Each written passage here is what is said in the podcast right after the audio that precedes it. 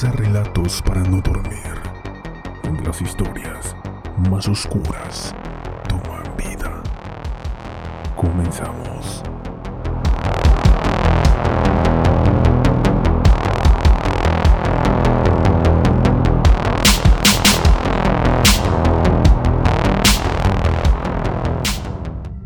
Vi a los niños como patos que andaban por un charco y un rebaño de vacas rodeándolos, así que eran blancos fáciles para mí. Así ha visto Brenda Spencer a sus víctimas mientras, apostada en la ventana de su casa, esperaba el momento adecuado para disparar su rifle semiautomático.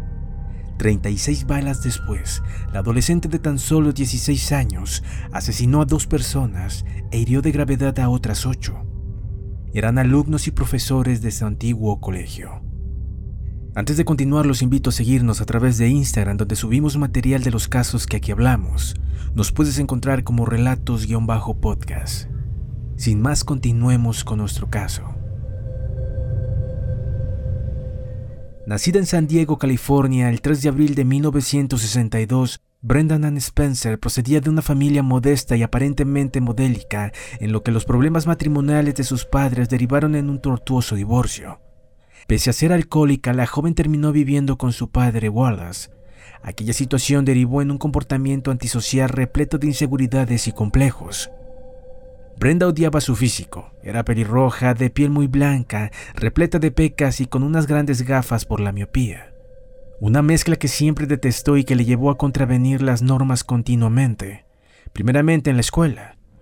Su accentismo era la tónica habitual. Varios de sus maestros la describían como una joven introvertida y con problemas de aprendizaje.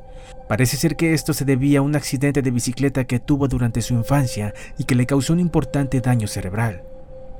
Le diagnosticaron dicha condición una vez que Brenda ingresó en prisión tras ser acusada de dos asesinatos en primer grado y aunque también la veían como una chica inofensiva con grandes dotes para la fotografía, lo cierto es que desde muy jovencita ya fantaseaba con matar.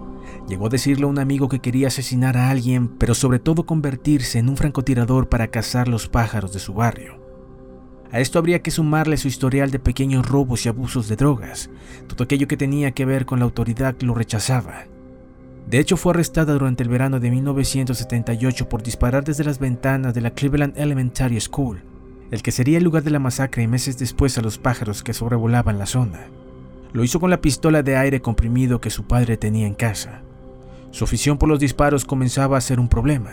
El grado de violencia y agresividad habían aumentado considerablemente y decidieron internarla en un centro para enfermos mentales pero el padre se opuso. Según él no le ocurría nada a la joven, y así fue como terminó comprándole el arma con la que su hija perpetró la matanza.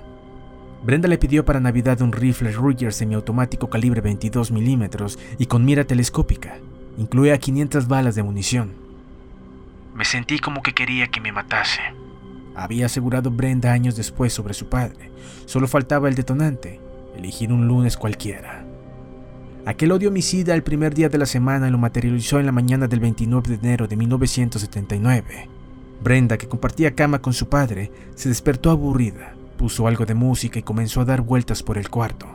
En un momento determinado se asomó a la ventana y vio a los niños como patos que andaban por un charco y un rebaño de vacas rodeándolos, así que eran blancos fáciles para ella. Eran los alumnos de la Cleveland Elementary School que esperaban a que el director les dejase entrar al edificio.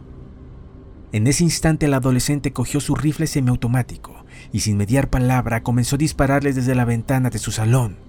En las últimas semanas había perfeccionado su puntería y los primeros proyectiles dieron en el blanco. Aquellas detonaciones iniciales pillaron por sorpresa a Burton Brack, director del colegio, que falleció al proteger a uno de los alumnos de las balas. Chris Stanley, de nueve años, acababa de salvarse de una muerte segura. Después cayó el vigilante del centro, que corrió para poner a salvo al resto de los alumnos que se encontraban en la puerta. Mike Sushar falleció víctima de los disparos. Los gritos se confundían con cada balazo, también con las carcajadas de Brenda, que seguía descargando su rifle. Disfrutaba hiriendo a los menores que trataban de escapar. Un total de ocho terminaron gravemente heridos por los impactos. El número no aumentó gracias a la rápida reacción de un policía que llegó al lugar de los hechos y colocó un camión de la basura en la puerta principal del colegio para bloquearla. Aquello impidió que la adolescente continuase disparando. Sin embargo, hasta ese instante ya había disparado 36 proyectiles. Durante las siguientes seis horas el perímetro fue acordonado por la policía y un equipo de élite de los SWAT desalojó el recinto y los alrededores y rodeó la casa de Brenda. Además, un grupo de negociadores comenzó a dialogar con la homicida. Sabían que podía estar armada hasta los dientes y necesitaban que se rindiese antes de que continuase disparando al azar. Poco a poco la fueron persuadiendo para que claudicase. Lo lograron ofreciéndole algo de comer, una hamburguesa de Burger King. Esa fue la promesa que le hicieron. Cuando entraron al domicilio para arrestarla, se encontraron con una adolescente agotada, hambrienta y con varios centenares de cartuchos de munición en su poder. Al salir esposada entre varios agentes, decenas de periodistas que cubrían la masacre preguntaron a la autora por el motivo que la llevó a perpetrar la masacre. La joven se encogió de hombros y soltó una afirmación que dejó helados a los presentes. No me gustan los lunes, son tan aburridos, solo lo hice para animarme el día y continuó con lo siguiente. No tengo ninguna razón más, solo fue por divertirme. Me gustan el rojo y el azul de las chaquetas de los alumnos. Vi a los niños como patos que andaban por un charco y un rebaño de vacas rodeándolos, así que eran blancos fáciles para mí. Fue muy divertido ver a los niños fusilados. Durante el juicio celebrado en San Diego en 1980, Brenda fue acusada de dos cargos de asesinato en primer grado y asalto con arma mortal y juzgada como una adulta, pese a ser menor de edad. Durante el juicio, la joven aseguró haber consumido drogas y alcohol antes de la masacre y señaló a la fiscalía como responsable de una conspiración para falsificar pruebas en su contra. Richard Sachs, fiscal del distrito adjunto del condado de San Diego, describió a Brenda como una joven con una incapacidad para lidiar con el estrés y una inclinación mesurada a actuar con ira. Por su parte, los psiquiatras le diagnosticaron una lesión del lóbulo temporal del cerebro, cuyo motivo es el origen de su agresividad un deterioro causado por el accidente de bicicleta en su infancia. Entre las declaraciones que se escucharon en la audiencia destacó el testimonio de un antiguo amigo de Brenda que aseguró que ésta planeó la matanza para salir en televisión, o la de algunos supervivientes que recordaron ver a la joven mirándolos fijamente desde la ventana y disfrutando mientras las balas alcanzaban a algunos de ellos. Can Miller, una de las víctimas, explicó al tribunal que veía a Brenda como una persona aterradora, como el diablo, con la mirada en blanco, una opinión que contrastaba radicalmente con la de su madre. Tras finalizar el juicio, la adolescente admitió los cargos y el juez la declaró culpable de dos asesinatos y asalto con arma mortal. La condenaron a cadena perpetua revisable, es decir, Brenda debería cumplir al menos 25 años en una institución penitenciaria para mujeres al cumplir los 18 la enviaron a Corona, California, donde durante los últimos casi 40 años se ha dedicado a reparar equipos electrónicos y a poner demandas a su padre por abusos sexuales. Unas acusaciones que jamás se probaron y que se desestimaron por no haber informado del tema años antes. Poco después de la masacre, un grupo compuso una canción titulada I Don't Like Mondays, No Me Gustan los Lunes, que se convirtió en todo un fenómeno en el Reino Unido y que años más tarde fue versionada por artistas como Bon Jovi.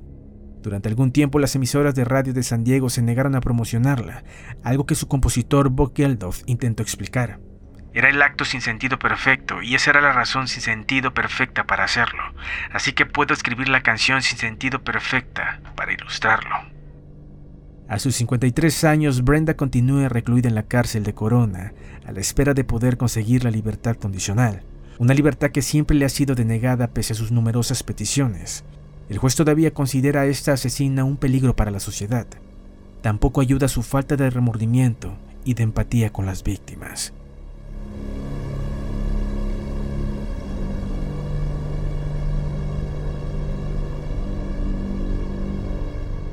Si te ha gustado nuestro contenido no olvides seguirnos y nos escuchamos en otra emisión.